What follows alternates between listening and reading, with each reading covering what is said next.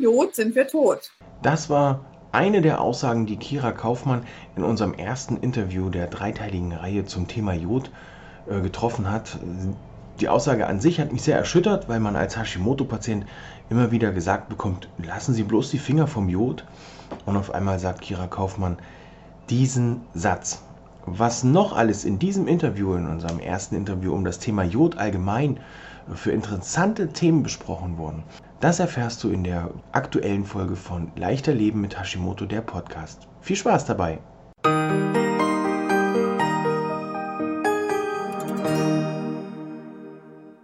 Herzlich willkommen zu Leichter Leben mit Hashimoto, der Podcast. Heute wieder mit einer Interviewfolge. Ich bin der Peter Gehlmann, Gesundheitscoach und begleite Hashimoto-Patientinnen in ein beschwerdefreieres, leistungsfähigeres Leben ohne lästige Gewichtsprobleme. Ich habe heute zu Gast die Kira Kaufmann, Spezialistin rund um das Thema Jod. Ich freue mich, dass du da bist, Kira.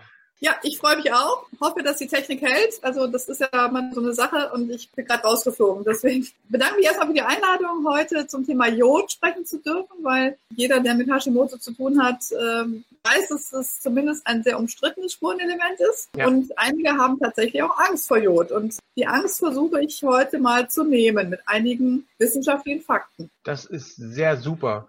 Ja, das war auch der Grund für mich, dich einzuladen, weil ich immer wieder auf die gleichen bestürzenden Fragen treffe, ähm, seien es nun meine, meine Klienten oder sei es in Facebook-Gruppen, dass es immer wieder Unsicherheiten gibt. Soll ich denn Jod nehmen? Soll ich denn nicht Jod nehmen? Das geht teilweise bis in, bis, ja, bis ins Persönliche rein, dass Leute dann wirklich sagen, ach Mensch, stell dich nicht so an und ach, früher war es doch auch nicht. Und das ist so, finde ich, so der Klassiker an Ausreden. Früher haben wir es doch auch vertragen. Und ähm, dann bin ich auf dich gestoßen, auf dein Buch Jod, Schlüssel zur Gesundheit. Und da steht ja nun drin, weil ich war sehr verwundert, Jod, das Heilmittel. Und dann dachte um ich, Gottes Willen, ja genau. Was? Was erzählst du da? Ich soll es doch gar nicht nehmen.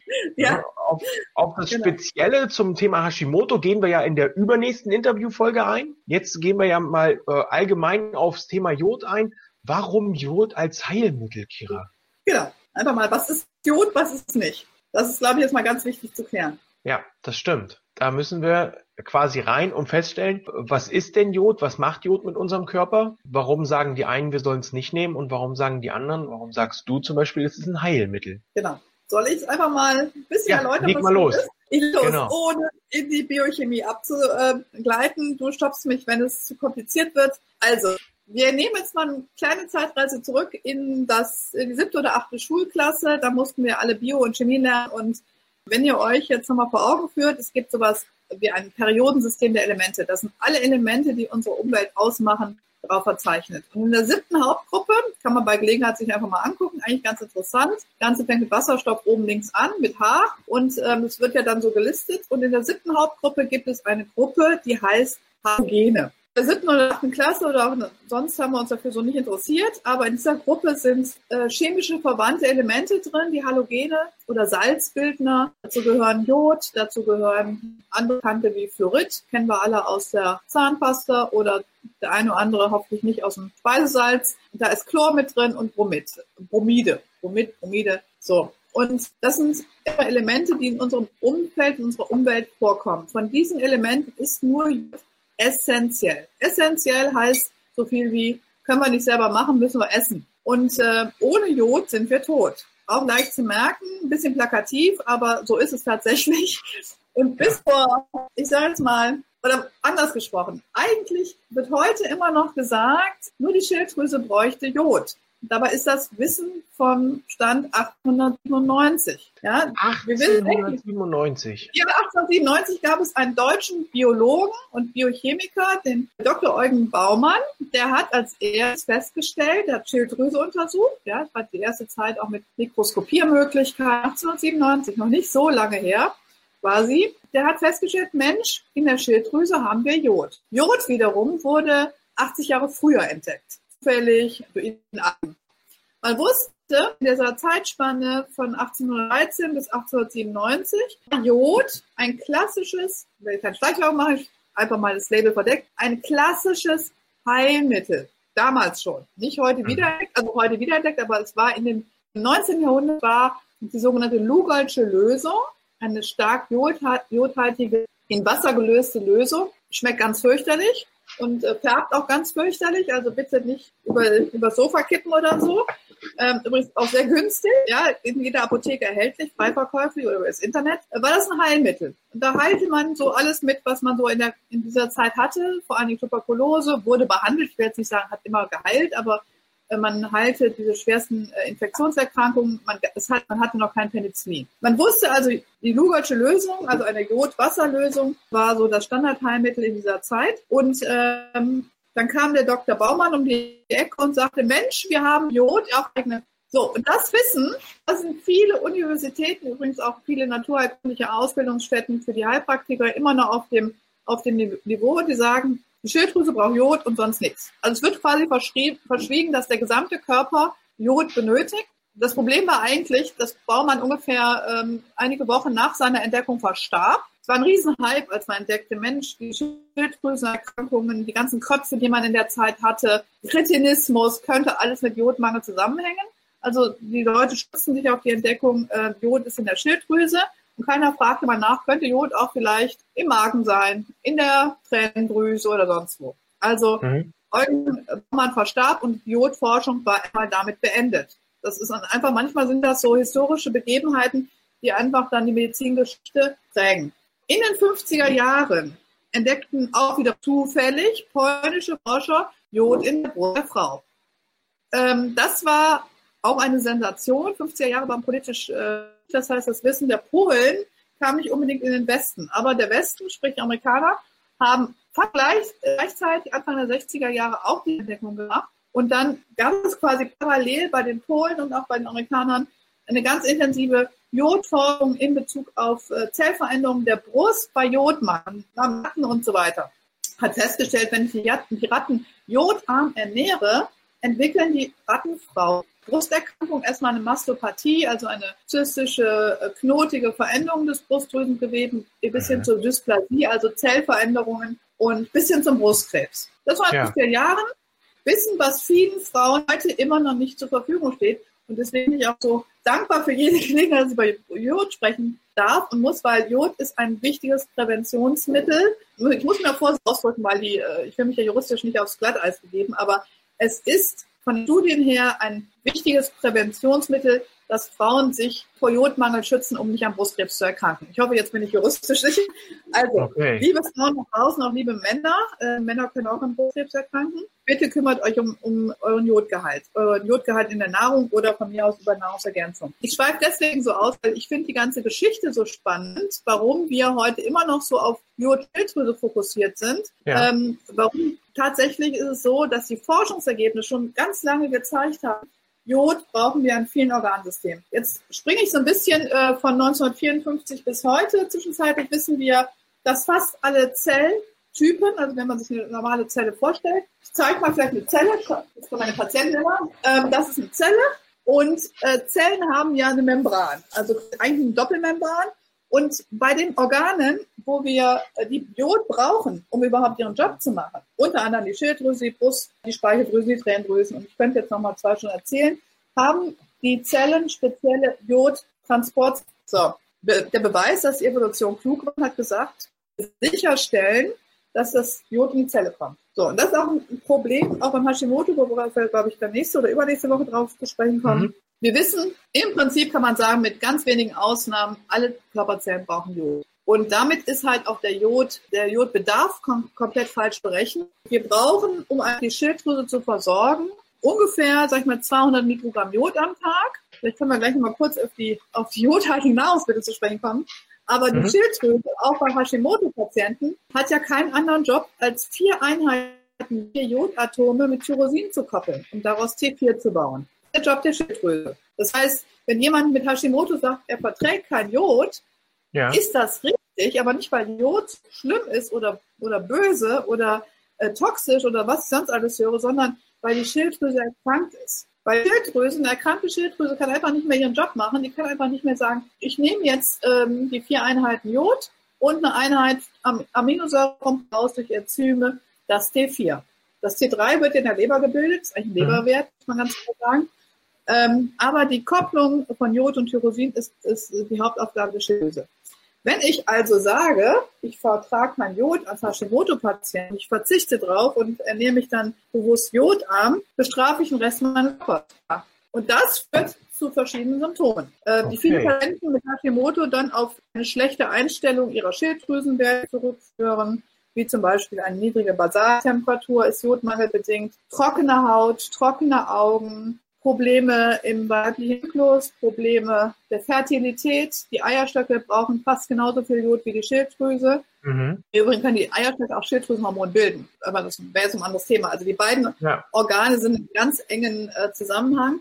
Aber Eierstockzysten zum Beispiel sind ein Hinweis auch auf Jodmangel. Wir haben äh, Müdigkeit, äh, ständiges Frieren, All diese Dinge sind oft Jodmangel äh, induziert und ich teste ja bei meinen Patienten mit Hashimoto immer auf den Jodspiegel und ich mhm. würde sagen, nach dem, was ich in meiner kleinen Praxis hier teste, sind es im Schnitt 95 Prozent der Patienten, die Jodmangel haben. Sicherlich die Leute, die mit die ohne Hashimoto draußen rumrennen, haben auch Jodmangel, ne? Mhm. weil es ist so ein bisschen wie, wie mit Vitamin D. Vor Vita, mit Vitamin ja. D wollte auch keiner was zu tun haben vor zehn Jahren. Und jetzt wollen zumindest jetzt ne, deine, deine Zuhörer und meine Patienten, die wollen wissen, wie ist mein Vitamin D-Wert und wollen auch gut eingestellt sein. Da wusste man auch nicht. Man hatte vor zehn Jahren noch geglaubt, oder das war allgemeines, äh, allgemeiner Sprech, äh, Vitamin D brauchen wir für den Knochenstoffwechsel, gut ist. Jetzt wissen wir, Vitamin D brauchen wir fürs Immunsystem, für die Schilddrüse etc. War allgemein noch nicht so bekannt. Aber der Jodmangel ist nicht typisch für Hashimoto, das will ich damit sagen, sondern mhm. ähm, der wird verschärft durch Hashimoto, weil natürlich den Patienten irrigerweise gesagt wird, du hast ein Problem an der Schilddrüse, deine Schilddrüse ist entzündet, verzichte auf Jod. Und das ist fatal. Also ich würde sagen schon, dass draußen, also auch die allgemeine Bevölkerung, ähnlich schlecht mit Jod versorgt ist wie mit Vitamin D. Wer sich da nicht drum ja. kümmert oder Fan der japanischen Küche ist, keine Chance. Also ich weiß nicht, isst das du ist ja äh, oder, oder Meeresfrüchte oder wie äh, bist du? Ich, ich esse Meeresfrüchte, das, aber die Meeresfrüchte hören bei mir auf bei Garnelen oder bei Lachs, hm. wenn man den Lachs als Meeresfrucht. Ähm ich würde jetzt mal so ein bisschen. also okay, gut. Der deutsche Lieblingsfisch ist tatsächlich Lachs und Lachs ist ja. wunderbar, wenn er Wildlachs ist und nicht aus irgendwelchen, sag ich mal, doch etwas ähm, nebulösen äh, Zuchtstationen aus mhm. Norwegen mhm. kommt. Grundsätzlich gibt es ein Problem mit, mit, mit Meeresgetier, also von der, von der Belastung der Meere, von der äh, mhm. Überfischung aufgrund also mal ganz klar sagen. Und ne? da muss man schon genau gucken. Man kann sich an ähm, WWF-Label orientieren, man kann auf der Greenpeace-Seite gucken, aus welchen Fanggebieten kommt was. Ähnlich auch wie mit Obst und Gemüse. Man muss einfach als Verbraucher genau gucken, wo kaufe ich was. Und ich mhm. kaufe zum Beispiel auch keine, keine ähm, Äpfel aus Neuseeland. Bio-Äpfel aus Neuseeland finde ich eine Farce ähm, aufgrund der ökologischen Bilanz. Aber die meisten wissen, äh, Jod ist eigentlich vor allem, deswegen spreche ich gerade von Fisch und Meeresfrüchten, in Fisch- und Meeresfrüchten vorhanden. Mhm. Für die Veganer unter uns ähm, wäre eine gute Jodquelle Algen. Mhm. ist, äh, mittlerweile gute Bioanbieter. Äh, wenn du sagst, du isst äh, Lachs, ist das okay, aber Lachs hat von allen Seefischen den wenigsten Jodgehalt. Ja. Dafür nichts gegen Lachs, äh, dafür Omega-3-Fettsäuren bis dort mhm. hinaus und ein EPA. Ja, ne? Also alles gut. Ja. Die, die Meeresfrüchte, ja, ich sag mal, ähm, haben natürlich auch noch so andere gute Dinge wie ähm, Omega-3-Fettsäuren mhm. und Zink, sehr reich in Zink, Vitamin A. Aber ich kann es verstehen, wenn man sagt, ist nicht so mein Ding. Esse ich ungern. Es gibt auch tatsächlich Menschen, die haben eine Fischallergie, eine Fischallergie. Mhm. Und äh, unterm Strich, also ich wohne in Düsseldorf, ähm, das nächste Meer ist weit weg. Ja. Ähm, wo wohnst du? Auch hier irgendwie ich Wohne in, in, Niedersachsen, in der Nähe von Hannover. Also wir haben es auch nicht so nah naja, mit dem Meer. Du könntest mal ja, Aber wir sind machen. wahrscheinlich schon näher ran an Nordsee und Ostsee als du jetzt in Düsseldorf. Ja, also es gibt ja. natürlich gefrorenen Fisch und so weiter, aber die meisten meiner Patienten sind jetzt so nicht die Fischesser und mhm. so und so weiter. Deswegen, die meisten, äh, wenn man das einfach mal untersucht, und das kann man einfach mal ein Gespräch rauskriegen, oder es gibt große äh, von der Bundesregierung angezettelte Verzehrsstudien, hat man viel Geld in die Hand genommen, hat die Leute interviewt, das Essen und dann hat man überlegt, Mensch, die essen das und das und denen fehlt dann das und das. Und ja. bei der letzten Verzehrstudie kam halt raus, die Deutschen haben drei Mängel, Vitamin D, Folsäure und Jod. Oha. Da braucht man nicht jetzt ein Jod in die Hand nehmen. Ja, ja. das ich so sagen können, man hat mich nicht gefragt, hätte ich den umsonst. Egal. Ja. Dann hat man jetzt mal wirklich, man hat ein Institut beschäftigt, um das halt, und dann solche Seiten kann man sich downloaden, die, die Liste, kam dann raus und ähm, klar, der durchschnittliche Deutsche, da haben wir zumindest mal eine Zahl, die ich dann auch verwenden konnte, Fakt, äh, nimmt am Tag circa 75 Milligramm Jod zu sich. 75 Mikrogramm ist zu wenig. Die Schilddrüse Ja. braucht 200 Mikrogramm, um gesund zu bleiben. Übrigens, Kinder brauchen schon, also Vorschulkinder, 140 Gramm Jod, damit das Gehirn optimal arbeitet, dass die Schilddrüse sich entwickelt, das Hirn steuert. Ich will jetzt nur mal sagen, diese ganzen Jodmangelkinder, die da drauf rum, rum äh, ähm, laufen und dann im ersten Schuljahr auffallen, dass sie nicht konzentrieren können und dass sie schon Schilddrüsenstörungen haben, dann kriegen sie Etoxin, dann kriegen sie Ritalin und so weiter. Mhm. Würde man da erstmal dem Kinderarzt, sag ich mal, ähm, ganz günstigen Jodtest bei allen Mann schalten, hätten wir viel, viel weniger Probleme. Ne? Hm. An alle Mütter da draußen, ich habe selber zwei Kinder zu Hause, die äh, mir Fischnahrung verweigern. Den, äh, die kriegen trotzdem Jod, äh, auch nicht in Form von Tabletten. Äh, meine Kinder sind zwei und fünf. Den wurschtel ich halt Algenflocken und das Essen. Kriegen Mhm. die gar nicht mit. Jod ist einfach so wichtig. Ne? Und wir sind von der ersten Zelle, von der Evolution her an Jod gewöhnt. Also es gibt einen ganz tollen Forscher, der sich sein Lebtag nur mit der Evolution unseres Gehirns und mit Jod äh, beschäftigt hat. Das ist der Professor Venturi, der sitzt in Italien. Und der weiß alles, wie unser, unsere kleinen Zellen damals in der Ursuppe Jod hatten. Sonst wäre die, äh, die Entwicklung äh, des Gehirns nicht möglich gewesen.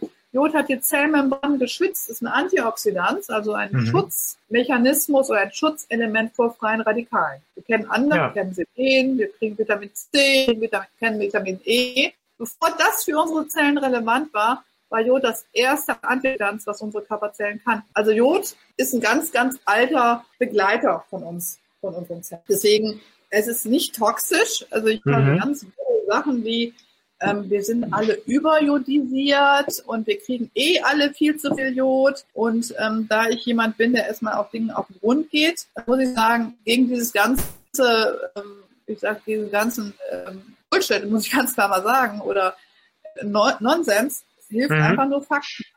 Ja. Das heißt, man, man sollte einfach mal Urin einschicken und untersuchen oder die Muttermilch einschicken und untersuchen, was ist da drin. Mütter geben in der Schwangerschaft und Stillzeit das. Deswegen hat die WHO auch gesagt, eine stillende Mutter hat den höchsten Jodbedarf ihres ganzen Lebens. Ja, das ist der Mhm. Stillzeit. Und wenn ich mich gar nicht mit Jod versorge, laufe ich als Mutter Gefahr, in eine Entzündung der Schilddrüse reinzugeraten aufgrund des Jodmangels. Ein bisschen anders als Okay. Hashimoto, aber ein Riesenthema.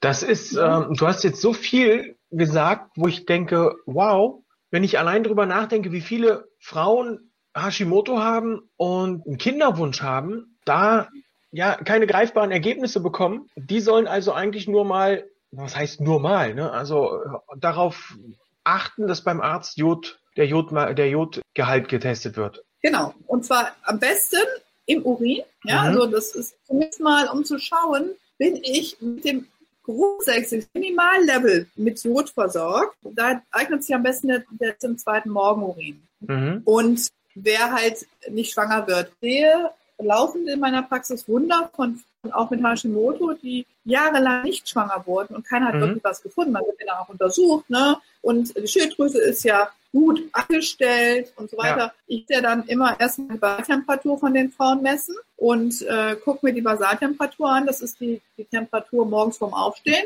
Einfach Mhm. Popo, Popo messen oder im, im Mund messen.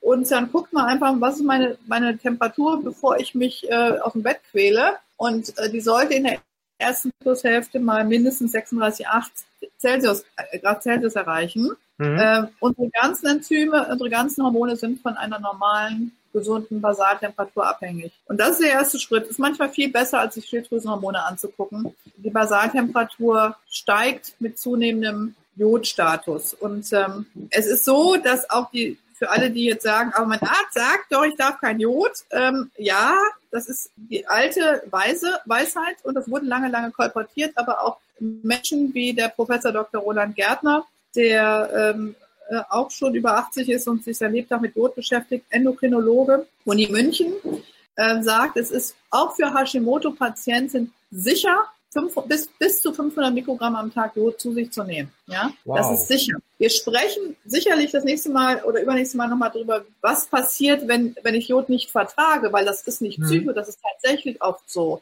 Dann äh, da gibt es ein paar Dinge, die man beachten muss. Aber das Jodvermeidungsstrategie äh, ist tatsächlich die falsche, weil wir uns einfach da so viele Folgeschäden auf anderer Körperebene einkaufen. Und wie du schon sagtest, Kinderwunsch ist ein Riesenthema bei Frauen mit mhm. Hashimoto, der oft unerfüllt bleibt oder leider auch ganz traurig dann äh, vermehrte Aborte in der Frühschwangerschaft. Ja. Ähm, auch das muss nicht sein. Es gibt in den Mutterschaftsrichtlinien, also der Frühschwangerschaft ist der Gynäkologe oder auch die Hebamme, je nachdem, wem man sich da anvertraut, verpflichtet, also Jodpilze auch durchzuführen. Äh, wer eine Mutterpause rumliegen hat, kann das mal sich angucken. In der Regel auf Seite 4 oder auf Seite 6 steht Jodprophylaxe. Das heißt, der Gynäkologe muss einer frühschwangeren Frau sagen, liebe Frau, nimm bitte insgesamt 200, 230 Mikrogramm Jod am Tag zu dir. Sei es mhm. über Tabletten oder über Nahrung. Es, muss, es ist Aufklärungspflicht des Gynäkologen. Dasselbe wow. steht dann da hinten im Mutterpass auch nochmal. Nach der Entbindung gibt es auch nochmal eine Seite für die Wöchnerinnen, Entlassung aus dem Krankenhaus, Geburtsgewicht und so weiter. Ähm, HB-Wert bei, nach Entbindung wird da eingetragen. Und dann steht auch nochmal drunter Jodprophylaxe für die Stillzeit. Ja. Und dann brauchen wir nochmal mehr. Also es ist eigentlich schon alles dazu gesagt, es wird nicht, es wird nicht umgesetzt in der Praxis. Ja? Keine Hebamme, die ich kenne, und ich kenne viele, hält das Thema Jod für wichtig. Und das ist traurig. Und heißt immer, ja. ach, das ist doch alles nicht so wichtig und das kriegen wir alles über die Ernährung. Nee, eben nicht. Ich will gerade noch mal kurz auf die Ernährung. Darf ich gerade noch mal über die Ernährung mhm. Wir kriegen Jod eigentlich wirklich nur über Algen, über Fische, Meeresfrüchte. Etwas, etwas auch über Milchprodukte. Das Tierfutter ja. wird angereichert bei Kühen zum Beispiel, zur Verbesserung der Milchbildung. Mhm. Ist auch ein gutes äh, Mittel, wenn man selbst Frauen nicht stillen kann. Jodmangel ist das auch ein Thema. Wenn man nicht stillen kann, führt das oft dazu, dass wir nicht, zu, nicht ausreichend Milcheinschuss haben und das Stillen dann nicht so gut klappt. Das wäre ein anderes Thema. Die Veterinärmediziner wissen das. Die geben den Kühen Milch und die Milchbildung äh, und die Milchbildung klappt. Das betrifft vor allen Dingen die konventionelle Kuh- und Tierhaltung. Bei den Biomilchen ist fast kein Jod in der Milch. Also mein Mann und ich haben, ähm, als wir für das äh, Jodbuch recherchiert haben, verschiedene Milchproben eingeschickt und haben gesagt, stimmt das alle? Sind wir alle wirklich zwangsjodisiert? Wenn wir einen Liter Milch trinken würden, was ja kein Erwachsener eigentlich so macht am Tag, sind wir dann alle mit Jod, Overload und so weiter? Nee, ähm, gar nicht. Also wir haben Biomilch eingeschickt, verschiedene Proben zu Fresenius durch. Wir haben äh, konventionelle Milch eingeschickt. Und wenn man theoretisch meisten, den höchsten Milchgehalt gibt es äh, in der konventionellen Milch, weil, wie gesagt, die, die Tiere Jod bekommen, die Biotiere mhm. eher weniger, dann würde man über einen Liter äh, Kuhmilch, kein Mensch trinkt am Tag, aber würde man 175 Mikrogramm Jod zu sich nehmen. Ja. Äh, auch unterhalb dem, was, was die Schilddrüse braucht. Dasselbe gilt für Salz. Ja, also wir sagen, ja, Jodsalz, wir haben ja überall Jodsalz drin. Erst haben wir nicht überall Jodsalz. Ähm, ungefähr 60 Prozent der Haushalte verwenden Jodsalz. Viele mhm benutzen es gar nicht aus Kostengründen oder also Großküchen nicht. Und wenn man alles, was wir täglich an Salz zu uns nehmen, das sind fünf bis sechs Gramm am Tag, ja, also mehr sollte es auch nicht sein, wenn man das alles ja. mit Jodsalz zu sich nähme und kein anderes konventionelles Salz nähme, wäre die Gesamtmenge kann man sich ausrechnen, ja, Dreisatz, wäre die Gesamtmenge ungefähr 125 Mikrogramm Jod. Also auch Jodsalz reicht nicht, um sich zu vergiften. Es gibt Beschränkungen. Wir haben eine Jodsalzverordnung, das heißt, in dem Sack äh, Salz darf nicht so und so viel mehr, mehr als das an Jod drin mhm. sein. Das ist gesetzlich vorgeschrieben. Also wir sind weit von dieser, äh, von diesem, von dieser Mehr von Zwangs- und Überdosierung sind ja. äh, weit entfernt. weit entfernt, genau. Um das aber ganz mhm. klar zu sagen. Mhm. Nun ist es bei mir gewesen, da kann ich mich ganz stark dran erinnern, noch bevor ich was über die Ernährung erfahren konnte, die ich bei Hashimoto äh, ändern soll und in welche Richtung das gehen soll, war bei mir das erstes bloß kein Jodsalz mehr. Ich bin dann umgestiegen auf Meeressalz. Das ist immer noch der Standardspruch in vielen Praxen. Ja. ja, ist, ja. Meersalz enthält aber natürlich auch wieder ein kleines bisschen Jod. Null, fast null. Nix. Da ist nichts, also das ist nicht so, dass man jetzt, dass man das messen Hatte ich auch gedacht es ist fast nichts drin im Meersalz, weil es sei denn, es ist jodiertes Meersalz, da muss man drauf gucken, weil viele meiner Patienten sagen, nee, ich kriege ja mein Jod über Meersalz. Eben ja. nicht. Wir haben auch verschiedene Salzproben untersucht, haben das eingeschickt und Meersalz ähm, hat quasi so viel wie nicht jodiertes Steinsalz, weil durch den Verarbeitungsprozess von das Jod äh, quasi sich verflüchtigt. Da ist fast nichts mehr okay. drin. Es wird, wenn, wenn du äh, Meersalz nehmen möchtest, dann du sonst keine anderen Jodquellen hast, hm. äh, Jodsalz hat seine Nachteile, dann würde ich dir für ein, würde ich dir zu einem jodierten, unraffinierten äh, Meersalz raten. Oder noch besser okay. Steinsalz. Ja. Aber das ist ein ganz großer Trugschluss, ähm, dass viele denken, mit Meersalz kriegen sie sozusagen ihre, ihre Mhm. tägliche ausreichende Jodration. Das ist faszinierend. Fand ich auch. Also ich, du siehst es wahrscheinlich an meinem Gesicht und der Zuschauer auch. Ich bin zwischendurch echt sprachlos und ich grübel die ganze Zeit, weil alles, was man so in den letzten Jahren zum Thema Jod gehört hat, gerade auch wenn ich mich mit Hashimoto beschäftige, wird gerade komplett über den Haufen geworfen. Ging mir auch so.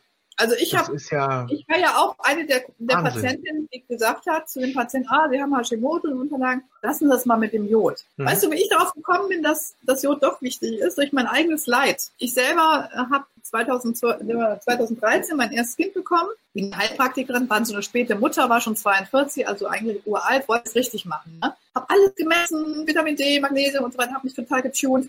Alles gut, habe entbunden, alles in Ordnung, habe gestillt und gestillt und gestillt und gestillt, äh, was man ja auch so empfiehlt. Und äh, nach einem halben Jahr ging es mir so grottenschlecht, also so körperlich, geistig, ich wusste nicht mehr, wo ich geparkt habe, habe Geld im Geldautomat liegen lassen, solche wirklich Dinge, wo ich gedacht habe, kann ich überhaupt noch in meiner Praxis arbeiten? Frühdemenz, habe Angst, Angst gekriegt, habe wieder alles gecheckt, alle Werte gut, nahmen Sachen ein, ne? Schilddrüse in Ordnung.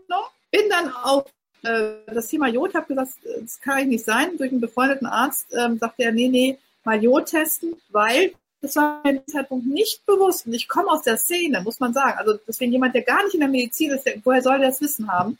ja, dass man, dass ich durch die, mein, mein ewiges Stillen von meinem Sohn meine ganzen Jodreserven geleert habe. Und ich bin jemand, Mhm. der isst ganz gern mal Fisch und Meeresfrüchte, habe aber in der Stillzeit überhaupt kein Jod zugeführt. ja, Und dann habe ich, zu der Zeit gab es noch keine gescheiten Jodtests in Deutschland, das war 2014, noch nicht lange her. Da habe ich einen befreundeten Laborarzt gebeten, den amerikanischen Jodtest, den die Amerikaner damals hatten, diesen Jodsättigungstest, den wir heute haben, einen Ganzkörper-Jodtest nachzubauen. Und dann äh, wurde das nachgebaut und ich bin, glaube ich, die erste Patientin in Deutschland, die dann den Jodtest gemacht hat an sich, den klassischen großen Jodtest. Und das war der schlechteste Wert, den ich jemals wieder bei mir gesehen habe und bei keinem anderen sonst. Ähm, Ja. Ich hatte den schlimmsten Jodmangel. Und dann habe ich gesagt, Mensch, du musst was tun, habe Jod aufgefüllt und nach drei Wochen war ich wieder klar in der Birne. Was ich sagen will, es ist noch nicht mal an schlechten Schilddrüsenwerten aufgefallen. Das Ja. heißt, das ist eine zweite mehr, die immer erzählt wird, naja, Jodmangel würde man an schlechten Schilddrüsenwerten erkennen. Eben okay. nicht. Das wäre so wie zu sagen, Vitamin D-Mangel würde man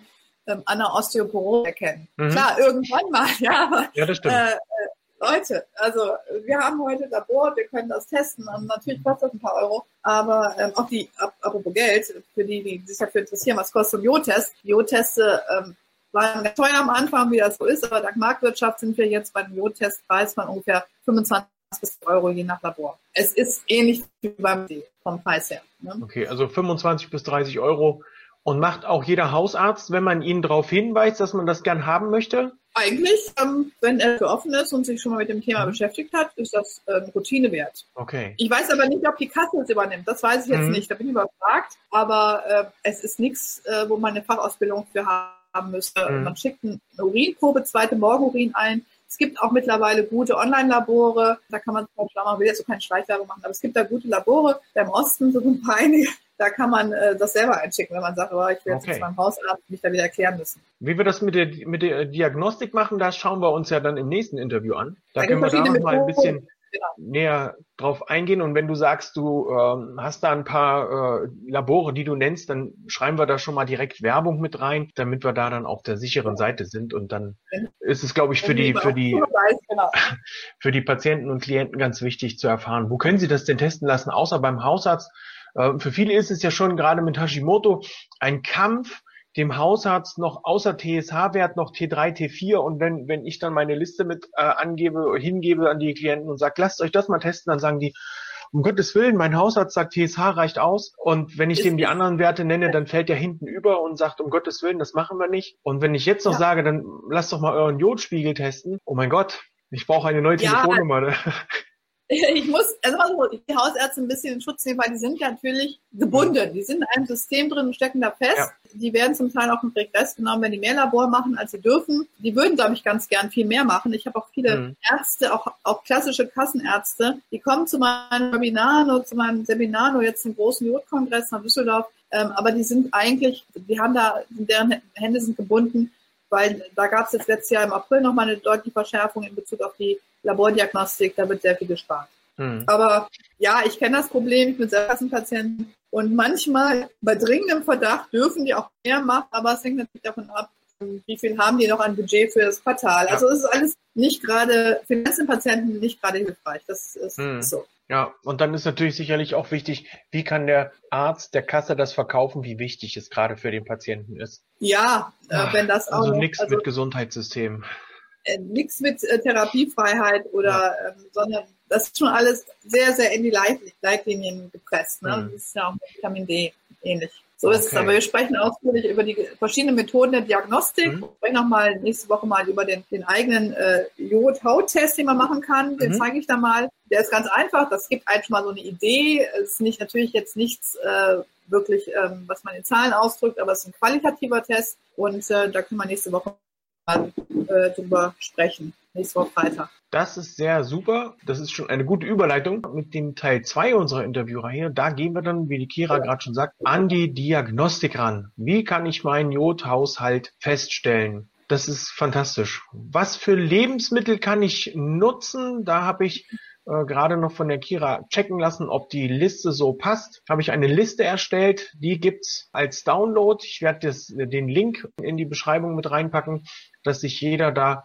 den Link beziehungsweise das Dokument äh, besorgen kann, um dann zu schauen, wo liegt mein Lebensmittel, wo liegt das Lebensmittel, was ich nutze, ungefähr im Jodmangel, ja. äh, im, im Jodbereich. Also das bitte nicht auf, auf die tausendste Stelle festnageln. Das ist natürlich von Lebensmittel zu Lebensmittel. Von, ich denke auch. Nicht alles, alles nachrechnen, aber ja. das sind ja, eben, das sind ja auch Naturprodukte. Ne? Also Richtig. Fisch hat auch nicht immer so und so viel Omega-3-Fett, sondern das ja bestimmte Referenzbereiche. Genau. Es ist halt ein Anhalt, je nachdem, was für Wetter ist, was für eine Saison ist, denke ich, wird das da auch äh, diese natürlichen Schwankungen geben, so wie es uns halt von Wetter zu Wetter unterschiedlich gut geht und unsere Werte entsprechend auch ähm, schwanken können. Aber das, ja. Das ist hilfreich. Weil das so. ist viel nicht klar, was esse ich. Ne? Ja, genau. richtig. Also mir war es mir war es bis bis vor kurzem auch nicht so wirklich klar, was habe ich überhaupt an an Jodmöglichkeiten, bis ich immer wieder die gleichen Fragen hörte und immer wieder eigentlich die gleiche Antwort gelesen habe. Mit Hashimoto niemals Jod. Und das war eigentlich egal durch die Bank weg, immer wieder niemals Jod. Dann gab es dann doch mal vereinzelt welche, die sagten natürlich Jod und die wurden dann aber eigentlich gleich direkt untergebuttert. Für die, die jetzt immer noch denken, bloß kein Jod mit Hashimoto, wir werden in der übernächsten Woche ganz detailliert nochmal zum Thema Jod und Hashimoto Inter ein Interview geben. Das wird dann der dritte Teil. Für alle anderen, die nicht bis dahin warten können, empfehle ich euch dieses Buch, um oh, da ja. nochmal rein. Bitte? Kenne ich, aber das ist gerade vergriffen. Ähm, okay. Den, also es ist bei Amazon zumindest vergriffen, es gibt es aber als Kindle-Version überall. Also okay, na, dann passt das Kindle. ja. Da packe ich euch auch den Link rein, damit ihr da schauen könnt, wenn es dann nicht mehr vergriffen ist, könnt ihr euch da nochmal informieren. Von mir wird es dazu auch nochmal eine äh, Beschreibung geben, wenn ich denn durch bin damit. Ich freue mich. Ich freue mich sehr auf das nächste Interview, auf die Feststellungsmöglichkeiten. Wie, was mache ich denn mit meinem Jodspiegel? Wie kann ich den feststellen? Für mich auch sehr interessant. Jetzt nicht um schwanger zu werden, sondern um meinen Klienten auch mitgeben zu können. Also ich habe mit 45 dann noch ein zweites Kind bekommen, wow. dank Jod. Also es war nicht nur, nur wegen Jod, muss man sagen. Da gab es noch ein paar andere Wirkstoffe, die da mitgearbeitet haben. Aber ähm, ich muss sagen, dass viele Frauen den, den Satz, ich glaube, wie viel Zeit haben wir noch, die quasi vermeintlich in der Menopause waren, dann plötzlich ja. wieder Jod nehmen, dass die Eierstöcke wieder sagen, hey, ich kann wieder produzieren. Wow. Also äh, wer Jod nimmt, äh, vielleicht das so als äh, Nebenwirkung, äh, das erhöht die Fruchtbarkeit. Also wer dann plötzlich sagt, ich will da eigentlich gar nicht äh, unbedingt hin, sollte sich da um Gegenmaßnahmen bemühen. Ne? Okay. Also die ganze plötzlich ruckzuck mit 45 wieder schwanger. Der Kleine ist jetzt drei. Also so viel dazu. Danke. Wow. Also Hut ab. Ja, auch das kann Jod wirken. also ich freue mich auf jeden Fall auf nächste Woche und mhm. äh, dann machen wir weiter. Ja, ich freue mich sehr. Gerne. Alles klar, dann tschüss bis nächste Woche.